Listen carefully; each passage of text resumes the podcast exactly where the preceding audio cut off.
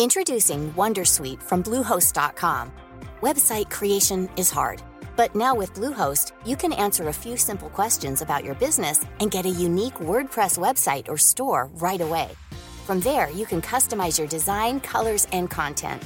And Bluehost automatically helps you get found in search engines like Google and Bing. From step-by-step guidance to suggested plugins, Bluehost makes WordPress wonderful for everyone. Go to bluehost.com/wondersuite.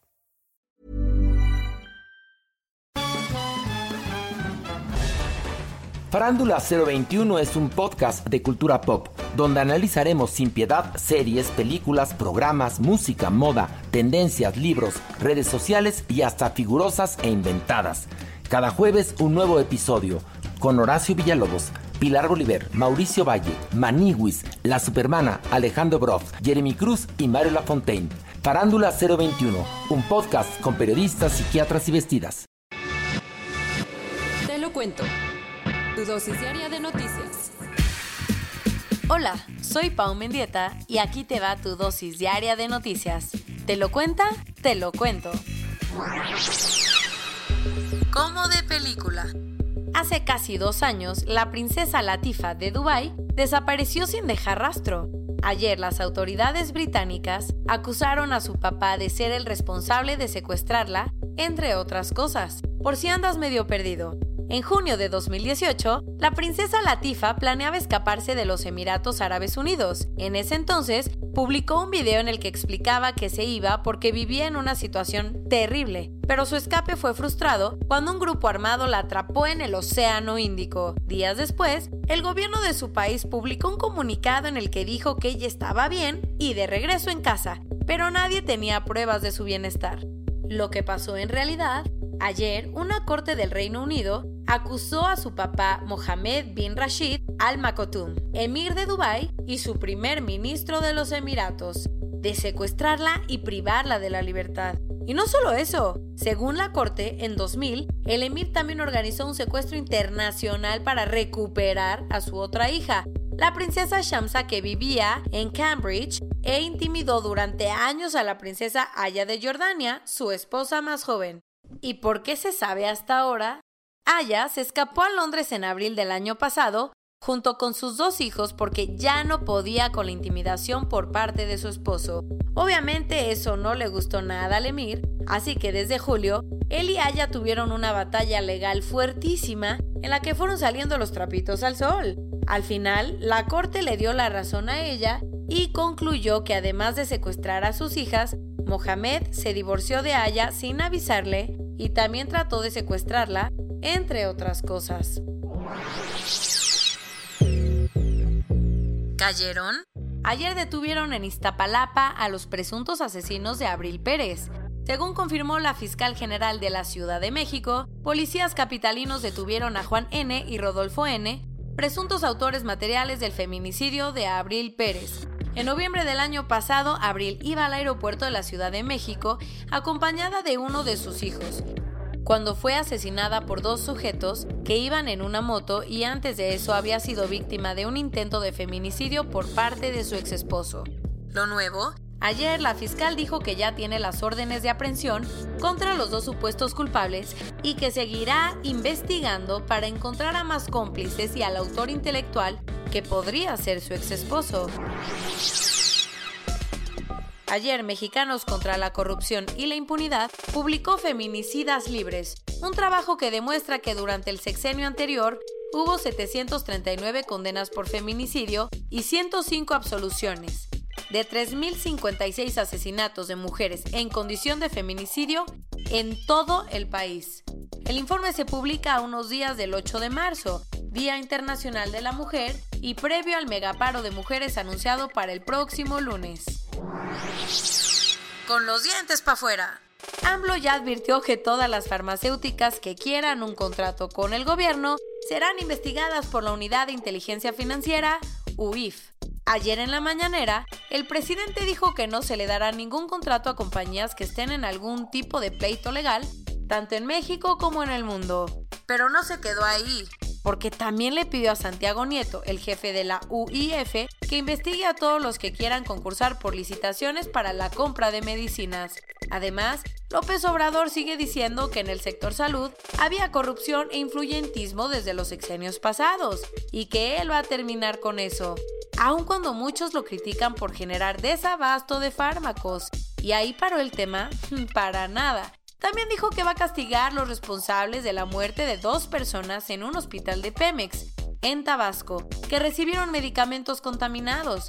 Así que investigará si la culpa fue de los que compraron o los que vendieron los productos. Los estudiantes de Puebla tomaron las calles por segunda vez para exigir justicia por sus compañeros asesinados, mejores condiciones de seguridad y un alto a la violencia. Ayer, miles de estudiantes participaron en una megamarcha que salió desde varios puntos de la ciudad para finalmente llegar al Palacio de Gobierno del Estado. ¿Y alguien lo recibió? Sí, Miguel Barbosa, el gobernador, quien los felicitó por ser una universidad viva. Además, el secretario de Gobernación del Estado dijo que sus demandas van a ser atendidas y que la próxima semana los va a recibir. Ayer el gobierno de la Ciudad de México lanzó Mujeres SOS, un programa para identificar casos de violencia de género. La idea es que 4.000 servidoras públicas vayan a 2.7 millones de hogares en todas las alcaldías para dar información, detectar casos y mandar a las víctimas a la institución que las pueda ayudar. ¿Y qué tanto urgen las medidas como esta? Muchísimo. Tan solo durante enero de este año se abrieron cuatro carpetas de investigación por feminicidio y 2.064 por violencia familiar en la Ciudad de México, un lugar que desde el año pasado tiene alerta de violencia de género. El sarampión está de regreso en la Ciudad de México. Esta semana una niña de 8 años contrajo el virus y poco después otras tres personas, un niño y dos adultos, fueron contagiadas. Por si no te suena, antes de 1963, cuando se desarrolló su vacuna, el sarampión mataba a casi 2 millones de personas por año. Lo preocupante, el nuevo brote se dio justamente por la falta de vacunación y el sarampión es muchísimo más contagioso que el COVID-19, ya que 90% de las personas que están en contacto con alguien infectado y que no tienen la vacuna, lo contraen. Es oficial. Ayer la Secretaría de Comercio Exterior anunció que ya tenemos Día Nacional del Tequila. Este 2020 se da a celebrar el 21 de marzo, pero a partir de 2021 va a festejarse el tercer sábado del año. ¿Por qué es motivo de celebración? El tequila es una fuente importante de empleo y entre 2003 y 2018 sus exportaciones aumentaron de 90 millones de litros a 209 millones. ¡Salud! Tras el duro golpe que recibió en el supermartes, la demócrata Elizabeth Warren abandonó la carrera por la presidencia de Estados Unidos. Y es que el golpe fue fuertísimo, ya que ni en su propio estado, Massachusetts, logró ganar con todo y que era la favorita. ¿Y qué va a pasar con sus seguidores? Cuando anunció su salida dijo que aún no había decidido si iba a apoyar a alguno de los dos candidatos que siguen en juego. Así que habrá que ver si se los da a Bernie o a Biden. El invierno de 2019 fue el más caliente en la historia de Europa, o al menos desde que se tiene registro. Según un grupo de científicos, el clima estuvo 1.4 grados centígrados por arriba del récord antier que se registró entre 2015 y 2016. Lo peor, el aumento en la temperatura no es exclusivo de Europa y ya está dejando consecuencias. Por ejemplo, este mes hubo varias inundaciones en el Reino Unido que fueron más severas de lo que deberían, justo por el calor. Netflix y ONU Mujeres acaban de presentar una nueva colección para conmemorar el Día Internacional de la Mujer. Se trata de Porque ella lo vio, una recopilación de documentales y películas de la plataforma que fue curada por 55 mujeres de la industria del cine y la televisión, entre ellas Salma Hayek, Yalitza Aparicio y Millie Bobby Brown. La idea es que con la colección se visibilicen situaciones que muchas veces se quedan en segundo plano y como marzo se pasa volando porque ella lo vio, va a estar disponible todo el 2020. Y esto es todo por hoy.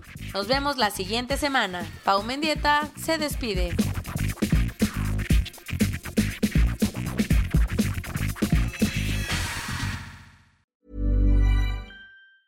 Tired of ads barging into your favorite news podcasts? Good news. Ad-free listening is available on Amazon Music for all the music plus top podcasts included with your Prime membership. Stay up to date on everything newsworthy by downloading the Amazon Music app for free or go to amazon.com slash news ad free. That's amazon.com slash news ad free to catch up on the latest episodes without the ads.